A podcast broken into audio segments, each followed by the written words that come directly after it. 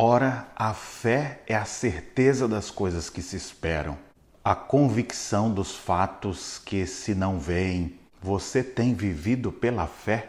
Nas leituras de hoje, veremos uma galeria com muitos irmãos que viveram pela fé.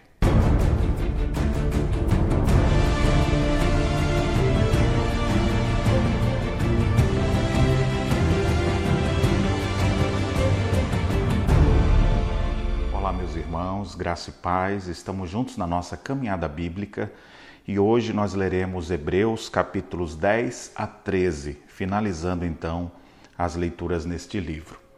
Nesta perícope, há um destaque muito especial, especialmente nos capítulos 11 e 12, do modelo, do exemplo de pessoas que serviram ao Senhor. No capítulo 11, então, fala sobre a natureza da fé. A fé é a certeza das coisas que se esperam a convicção dos fatos que não se veem. A gente não vê, mas a gente crê e confia, baseado na palavra do Senhor. E nós temos vários exemplos de irmãos nossos que viveram pela fé: Abel, Enoque, Noé, Abraão, os patriarcas. Depois nós temos José, Moisés, Raabe a meretriz, Gideão, Baraque, Sansão, Jefité, Davi, Samuel e a Bíblia fala, e tem muitos outros. Alguns subjugaram reinos, praticaram justiça, obtiveram promessas, fecharam a boca de leões, extinguiram a violência do fogo, escaparam a fio de espada. Da fraqueza tiraram forças, fizeram-se poderosos em guerra, puseram em fuga exércitos de estrangeiros. Mulheres receberam pela ressurreição seus mortos. Alguns foram torturados, não aceitando seu resgate. Outros passaram pelas provas de escárnios, açoites, sim, até algemas e prisões. E a lista não acaba aí, tem mais coisas. Foram apedrejados, provados, cerrados pelo meio, mortos a fio de espada. Andaram peregrinos, vestidos de peles de ovelhas e de cabras, necessitados, afligidos, maltratados, homens dos quais o mundo não era digno, errantes pelos desertos, pelos montes, pelas covas pelos antros da terra. De fato, a galeria de servos de Deus que viveram pela fé ao longo dos anos é enorme.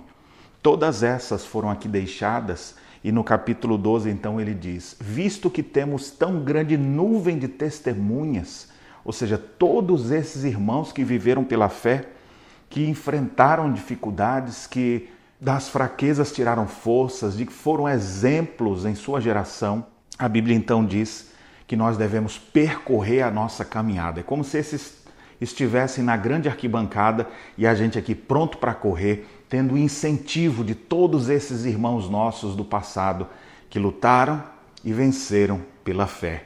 E então ele diz: desembaraçando-nos de todo o peso e do pecado que tenazmente nos assedia, corramos com perseverança a carreira que nos está proposta, olhando firmemente para o Autor e Consumador da fé, Jesus o qual, em troca da alegria que lhe estava proposta, suportou a cruz.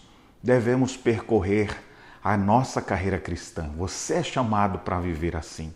E como é que você vai fazer essa corrida com tanto peso e com tanto pecado na sua existência? Você precisa se desvencilhar de tudo isso. Por isso que o texto diz: se desembaraçando. Ninguém corre com mochila, com roupa pesada. Assim também, tudo aquilo que atrapalha a nossa caminhada de fé deve ser deixado de lado. O que você precisa deixar de lado para viver pela fé? Abandone tudo e siga servindo ao Senhor. E olha o detalhe: corra com perseverança. Nós não podemos começar correndo e ali na esquina desistir. É correr com perseverança. Vai ter uma hora que vai cansar, vai ter uma hora que vai desanimar, mas você prossegue. Tem uma nuvem de testemunhas lhe incentivando. E o maior de todos os incentivos é olhando firmemente para Jesus, o autor e consumador da nossa fé. É Cristo quem nos dá a fé. É Ele quem está ao nosso lado, que corre conosco. É Ele que nos ajuda a enfrentar as adversidades. É Ele que nos faz mais que vencedores. Portanto, se envolva nessa corrida cristã com incentivo, com perseverança e com certeza de fé, olhando para Jesus. Não fique olhando para as circunstâncias. Olhe para Cristo e sirva ao Senhor de todo o seu coração. Que Deus abençoe sua vida e as reflexões nesta terça-feira.